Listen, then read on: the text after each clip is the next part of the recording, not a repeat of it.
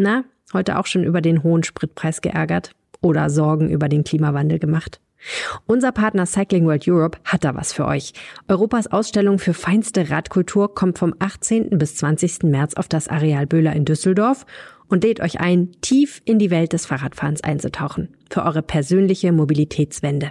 Lasst das Auto stehen, kommt zur Cycling World. Mehr Infos auf cyclingworld.de. Und jetzt viel Spaß beim Aufwacher Podcast. In Krisensituationen sind Führungspersönlichkeiten für die Menschen wichtiger denn je. Das gibt den Menschen so ein Sicherheitsgefühl, wenn sie wissen, wer sich jetzt um die Dinge kümmert. Und ähm, deswegen kann das gut sein, dass dieser Amtsbonus jetzt noch so ein bisschen ausgebaut wird. Das könnte Hendrik Wüst bei der Landtagswahl im Mai in die Karten spielen. Wie ist die Stimmung in Nordrhein-Westfalen? Wir schauen uns heute aktuelle Umfrageergebnisse aus dem NRW-Check an. Rheinische Post Aufwacher. News aus NRW und dem Rest der Welt.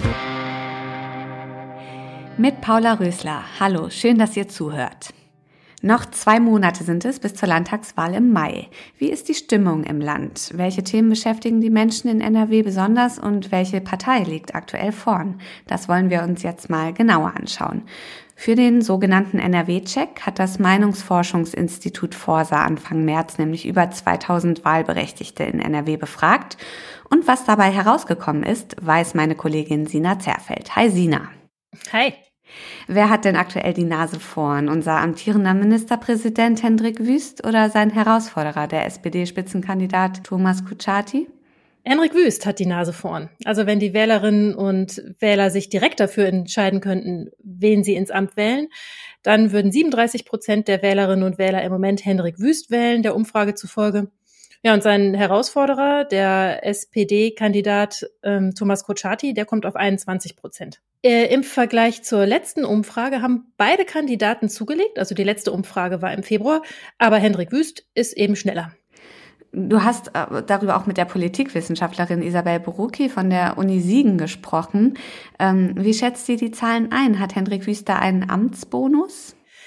Ja, so einen Amtsbonus gibt's eigentlich immer bei Menschen, die in Amt und Würden sind. Die haben immer einen Amtsbonus, die sind bekannter und ähm, haben mehr Möglichkeiten, ihre, ihre Erfolge auch in Szene zu setzen.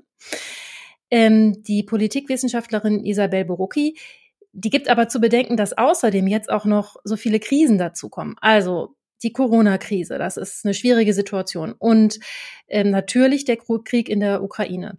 Und die sagt, in Krisensituationen sind Führungspersönlichkeiten für die Menschen wichtiger denn je. Das gibt den Menschen so ein Sicherheitsgefühl, wenn sie wissen, wer sich jetzt um die Dinge kümmert. Und ähm, deswegen kann das gut sein, dass dieser Amtsbonus jetzt noch so ein bisschen ausgebaut wird.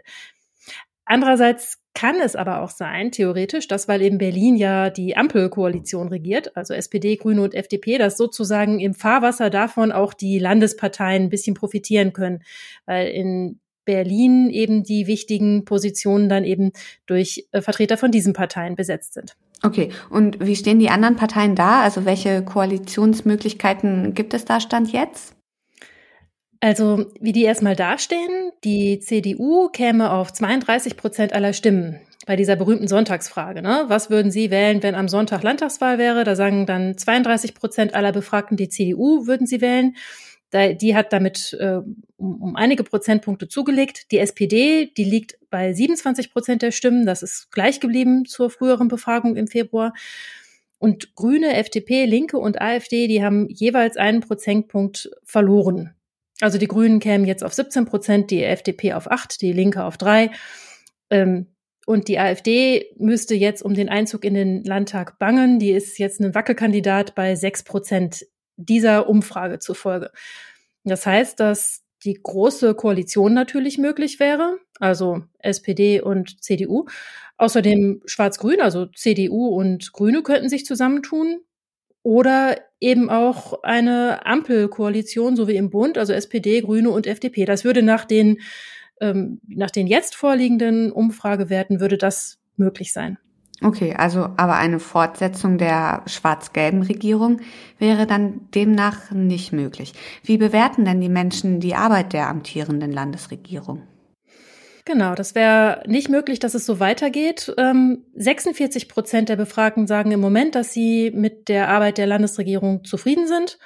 Das ist ein steigender Wert auch. Mhm. Noch mehr Menschen, nämlich 49 Prozent, sagen, dass sie ausdrücklich nicht zufrieden sind. Also die sind unzufrieden oder sehr unzufrieden. Mhm. Im NRW-Check werden die Bürgerinnen und Bürger ja auch gefragt, was momentan die größten Probleme sind für Nordrhein-Westfalen. Wie schaut es da derzeit aus? Als größtes Problem wird immer noch die Corona-Pandemie wahrgenommen. Das wurde in den häufigsten Fällen genannt. Mit 36 Prozent aller Befragten haben gesagt, das gehört zu den drängendsten Problemen in NRW. Was ich sehr interessant finde, ist, wie schnell das allerdings an Gewicht verliert. Also äh, im Februar haben noch 56 Prozent aller Befragten gesagt, das wäre eines der drängendsten Probleme und im Dezember war es 64 Prozent aller Befragten. Als zweitwichtigstes Problem wird der Krieg in der Ukraine genannt. Und fast gleichwertig daneben, also das Feld fächert sich jetzt so ein bisschen auf inzwischen. Es gibt nicht mehr das eine Problem Corona, sondern an zweiter Stelle den Krieg in der Ukraine und fast gleichwertig daneben steht das Thema Verkehr und Mobilität und dicht dahinter kommt das Thema Bildung und dann das Thema Klima- und Umweltschutz, die liegen gleich auf. Das heißt, es gibt da jetzt ähm, ein breiteres Feld. Und was neu dazugekommen ist, ist eine große Sorge vor Inflation und Preissteigerungen. Und das hängt natürlich auch mit dem Krieg in der Ukraine zusammen. Ähm, da machen sich jetzt sehr viele Menschen Sorgen. Hm. Mir ist da noch eine Zahl ins Auge gesprungen. 45 Prozent der Bürgerinnen und Bürger finden laut der Umfrage gar keine Partei geeignet oder sagen zumindest nichts dazu. Ist die Politikverdrossenheit im Land so groß? Wie schätzt du das ein? Ja, das ist nicht unbedingt gesagt. Also die Befragung hat auch gezeigt, dass es immer noch ganz viele Menschen gibt, die überhaupt nicht wissen und denen das gar nicht so klar ist, dass im Mai die Landtagswahl ist. Und die Politikwissenschaftlerin Isabel Borucki, die hat auch gesagt, na ja, also zum einen hat das eine gewisse Tradition, ähm, den Politikern zu misstrauen und Parteien nicht so viel zuzutrauen. Also sie findet das eigentlich nicht so dramatisch, solche Werte. Und sie sagt auch, ähm, dass das nicht unbedingt bedeuten muss, dass die Befragten alle Parteien jetzt für inkompetent halten. Er sagt, viele Leute sind auch einfach unentschlossen oder unsicher und wollen sich nicht festlegen. Wenn man dann auch noch bedenkt, dass es viele Menschen gibt, die das noch gar nicht so richtig auf dem Schirm haben, dass gewählt wird, dann kann, können diese Werte auch einfach bedeuten, dass da viele Leute nicht so genau hingucken und nicht so genau wissen, was die Parteien eigentlich machen und deswegen auch kein Gefühl dazu entwickeln können, dass die eine oder andere Partei vielleicht auch was ganz gut macht. Viele Menschen sind also noch unentschlossen. Es zeichnet sich aber auch ein Vorsprung der regierenden CDU ab. Wie die Menschen in NRW zwei Monate vor der Bundestagswahl ticken, das hat uns Sina Zerfeld berichtet. Danke dir, Sina. Sehr gerne. Der NRW-Check ist übrigens eine von mehreren Zeitungen in Auftrag gegebene Umfrage, unter anderem auch von der Rheinischen Post. Im April gibt es eine weitere Befragung, darüber werden wir natürlich auch wieder berichten. Falls ihr gestern im Stau gestanden habt, dann ist es vielleicht ein kleiner Trost, dass es noch viel schlimmer hätte sein können. Einige Lkw-Fahrer hatten vor, die Autobahnen 3 und 4 im Heumarer Dreieck bei Köln zu blockieren, und zwar komplett. Damit wollten sie gegen die hohen Spritpreise protestieren. Eine ziemlich gefährliche Aktion, die am Ende so auch nicht stattgefunden hat. Jörg Irsinghaus hat das Ganze den Tag über beobachtet. Jörg, was ist da passiert stattdessen?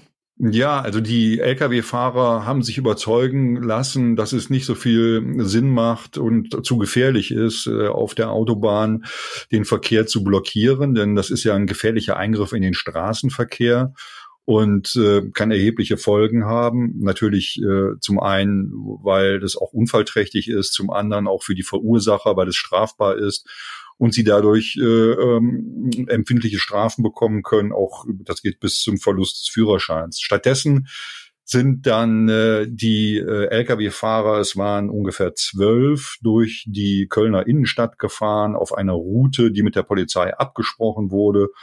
Und äh, sie sind dann laut hupend halt durch die Stadt gefahren im Konvoi, um gegen die hohen Spritpreise zu demonstrieren. Du hast mit dem Initiator gesprochen. Was bezweckte er mit der Aktion?